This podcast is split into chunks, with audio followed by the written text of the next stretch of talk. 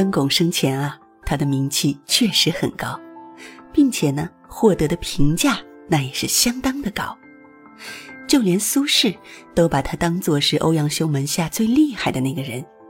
苏轼曾经写诗说：“醉翁门下事，杂沓难为先。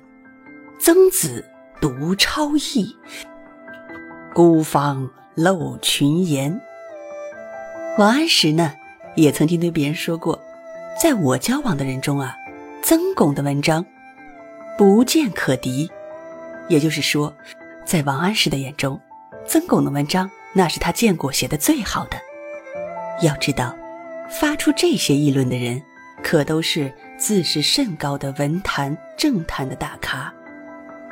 可见，曾巩是真的有才华，在那个。大师辈出、群星闪耀的时代，没有做过高官的他，能够打出一片天地，实属不易。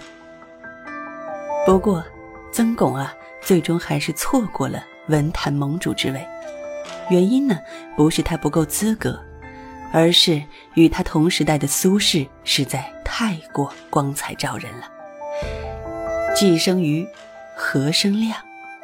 尽管曾巩的个人性情更接近欧阳修，但是欧阳修在发现苏轼之后，经过权衡，还是明确的把文坛盟主之任赋予了苏轼。